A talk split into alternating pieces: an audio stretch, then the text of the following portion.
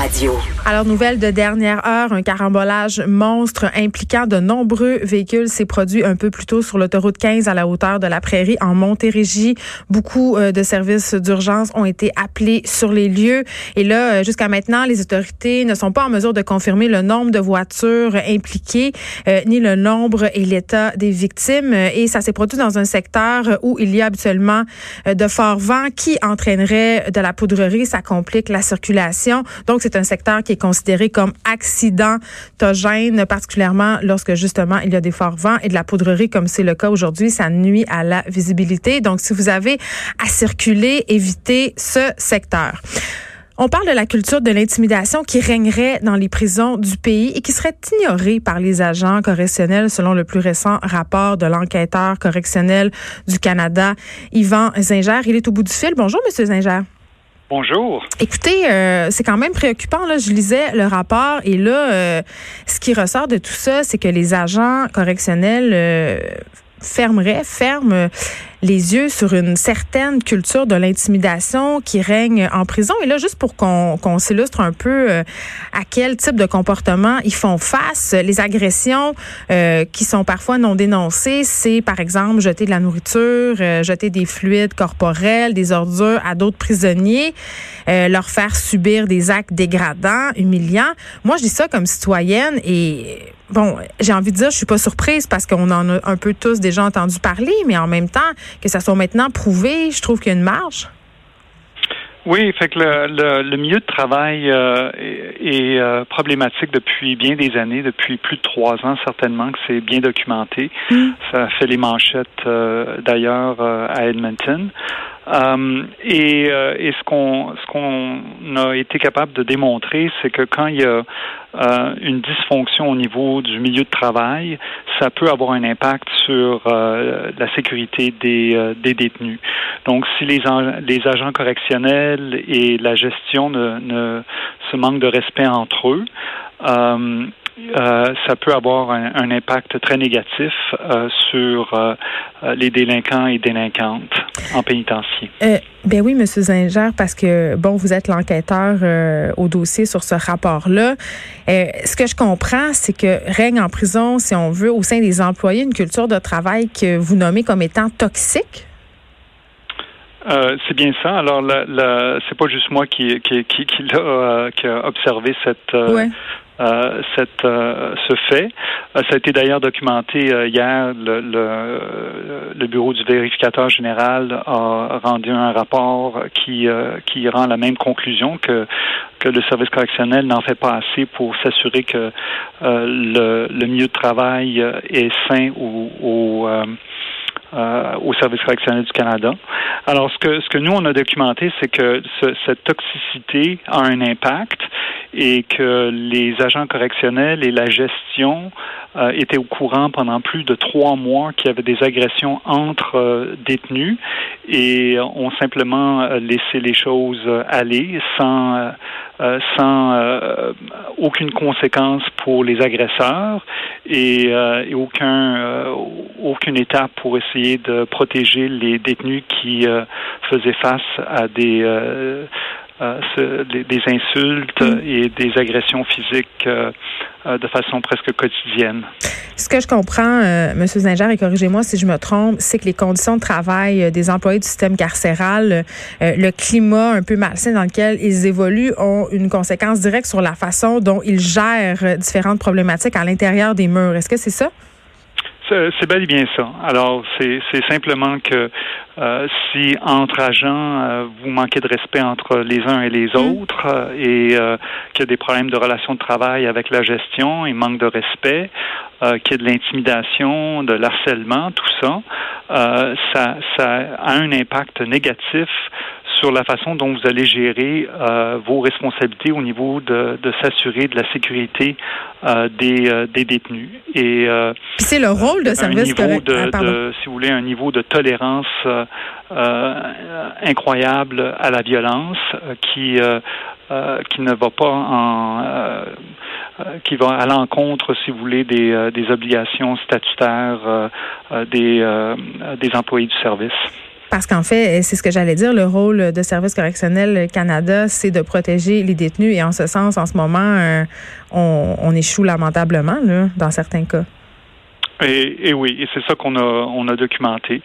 Euh, et c'est assez extraordinaire parce que comme je vous j'avais dit, le, le, le, cas qui était le plus problématique était à l'établissement Edmonton. Qu'est-ce qui s'est passé? Euh, euh, ben, ce, qui s'est passé il y a à peu près trois ans, il y a eu des euh, des euh, des bandes audio qui avaient été rendues publiques où on entendait des agents correctionnels euh, faire des commentaires très négatifs sur leurs collègues euh, féminines. Mm. Euh, et ça avait, si vous voulez, créé tout un émoi. Le, le ministre de la Sécurité publique à l'époque, Monsieur Ralph Goodell, et le commissaire des services correctionnels à l'époque, Monsieur Don Head, avaient avait fait toutes sortes de choses pour essayer d'adresser ce milieu de travail toxique. Ils avaient engagé euh, les services d'un consultant indépendant. Ils avaient euh, changé le, toute la gestion à, l'établissement. ils avaient mis à pied une douzaine d'employés hmm. et fait toutes sortes de sondages au niveau du personnel, des, des plans d'action et tout ça pour essayer de régler le problème. Et, et trois ans plus tard, on, on voit que euh, que le milieu de travail est toujours empoisonné et que les euh, euh, que les agents et la gestion, et c'est ça qui est important, c'était les c'était non seulement les agents correctionnels, mais la gestion était bien au courant de d'agressions constantes sur un sous-groupe de, de, population des, des cas de protection. Mm. Et, et c'est allé. Quand vous parlez des cas de protection, Monsieur Zinger, vous parlez des détenus qui sont maintenus en isolement parce qu'on craint pour leur sécurité? Euh, c'est ça, c'est des cas de, de, détention préventive, donc des, euh, des cas de protection, donc qui sont d'habitude, c'est une unité qui est euh, de, de, détenus qui sont isolés du reste de la population carcérale, et à chaque fois qu'ils devaient justement aller à leur programme ou aller au, au gymnase ou à l'unité de santé, ils devaient passer devant euh, d'autres unités et ils étaient euh, agressés et insultés de façon répétitive mm. euh, et, et, personne ne prenait n'a pris action. Euh, ça, c'est à la Et au vu au-dessus de tous, moi, c'est ça qui, euh, qui me fait m'insurger euh, comme citoyenne. Et ce que je comprends aussi, c'est que, bon, ces actes-là, évidemment, ne sont pas signalés par les gardiens. Et ce que ça donne comme résultat, c'est que les détenus fautifs, les détenus qui font régner, si on veut, cette culture-là de l'intimidation et de la terreur, ben, au bout du compte, ils n'auront aucune conséquence. Ben, c'est exactement ça. Il faut, faut penser au niveau euh, au message qu'on donne aux détenus qui ont agressé ben, pendant trois mois devant euh, devant, euh, si vous voulez, ceux qui représentent l'ordre, avec aucune conséquence pour leurs actions. Il faut aussi penser au message que ça donne aux détenus qui ont été agressés. Encore une fois, c'est quel c'est quoi le message qu'on leur passe que le, que leur sécurité est moindre. Mais ils sont déjà révoltés pour la plupart contre le système et là une fois de plus, le système les laisse tomber. Je veux dire, ça, dans une optique de réhabilitation, là, c'est pas tellement winner. Euh, c'est précisément. Euh, euh, la, la, la, situation était telle que ça a même eu, j'imagine, un impact sur la, la, sécurité du public parce que euh, les détenus qui étaient qui étaient agressés éventuellement ne voulaient plus sortir de l'unité, hmm. donc ils ont arrêté d'aller à leur programme. Et ces programmes-là sont destinés pour justement de, de, de diminuer leur risque de récidive. Donc, ultimement, c'est des c'est des questions de c'est des questions de sécurité publique là, qui ont été euh, euh, qui, sont en bout de ligne. Je suis contente que vous euh, ouvriez la porte sur la question de la sécurité publique parce que lorsque je lisais votre rapport, j'ai eu la réflexion suivante. Je me disais l'affaire qui est troublante quand on sait que le service correctionnel Canada est remis en fait ce système-là là, des libérations conditionnelles du service correctionnel. En ce moment, on questionne beaucoup des suites, notamment de l'affaire Marilène Lévesque qui a trouvé la mort aux mains d'un ex-détenu. c'est que si ces gestes-là agressions ne sont pas rapportés en prison s'ils sont pas inscrits au dossier du détenu. Donc, les gens, au bout du compte, qui vont être en charge d'évaluer le dossier de ce détenu-là, à savoir s'il représente un risque ou non pour la société, ces gens-là, ils doivent quand même rendre une décision sur une éventuelle liberté conditionnelle. Ben, à ce moment-là, ils n'auront pas tous les éléments en main pour se faire une idée juste, se dresser un portrait euh, qui est 100% euh, juste de ce, détenu-là. Là.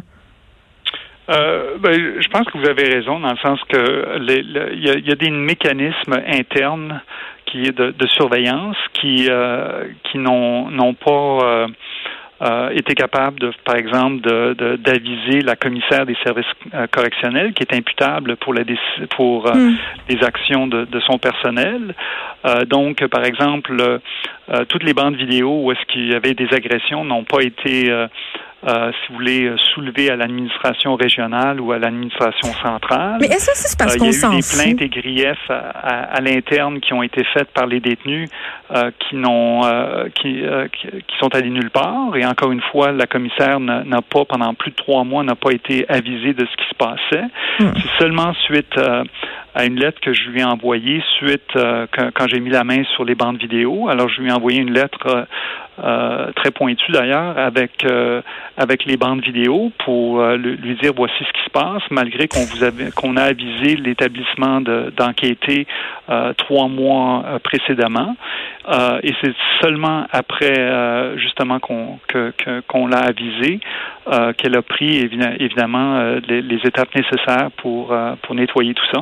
Mais et Monsieur Zinger, est-ce que c'est parce qu'on s'en fout de, de ces détenus là parce qu'on le sait là bon les détenus, euh, c'est pas nécessairement les gens dans la société euh, qui, ont le plus bonne presse. Hein. La plupart des gens, quand on leur pose la question euh, sur les conditions de vie en prison, ils disent ah ils peuvent bien manger du gruau puis dormir dans des cellules pleines de coquerelles, ça leur dérange pas. C'est comme si c'était des citoyens finalement dont on veut pas s'occuper puis on veut pas savoir qu'est-ce qui se passe dans nos prisons. Est-ce que c'est pour ça que ça prend autant de temps puis qu'on réagit aussi peu?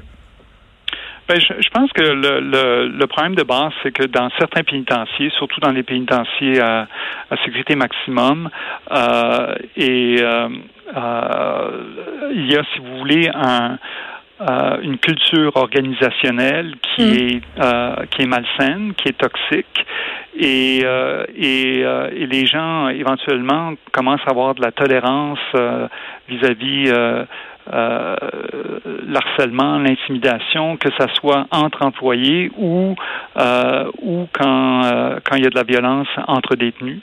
Et je pense que c'est ça un peu le, le, le, le, le problème, c'est qu'il faut adresser le, il faut faut s'assurer qu'il y a un un environnement sain au sein des, des services correctionnels afin de s'assurer qu'ils peuvent faire leur, travail de façon efficace et, et suivant la règle de droit. En terminant, M. Zinger, comment on a accueilli votre rapport du côté de Service correctionnel Canada? Euh, ben, je, je, pense, je pense que je suis encouragé certainement par les, euh, les propos du ministre mm. euh, et certainement la, la, la, commissaire des services correctionnels euh, est bien au courant de, de des enjeux. Alors, j'espère que avec un petit peu plus d'ouverture et de transparence et, et d'efforts, qu'on va être capable de d'adresser ce genre de, de, de euh, de, de, mauvais traitements qui est inadmissible euh, en société canadienne.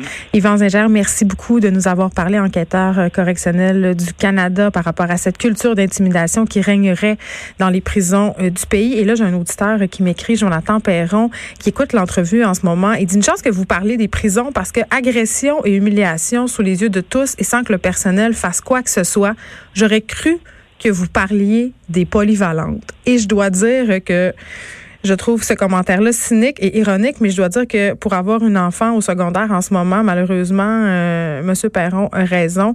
Euh, toutes les campagnes qui ont lieu en ce moment, euh, puis Monsieur Zinger l'a bien abordé sur l'intimidation, la culture de harcèlement. Les temps ont changé. On considère pas ces comportements-là comme étant acceptables et ce sont ils sont de moins en moins tolérés dans l'espace public euh, et dans les écoles en particulier. Mais entre le discours et ce qui se passe réellement, ce que je constate, c'est que souvent quand même une énorme différence. Une école aura bien beau faire de multiples campagnes de prévention, aura beau passer par les classes pour parler de violence, d'intimidation, n'empêche que ces comportements continuent, se perpétuent sans qu'on puisse faire grand-chose parce que habituellement, ça se passe un peu euh, dans le dos des gens. Donc merci, euh, Monsieur Perron.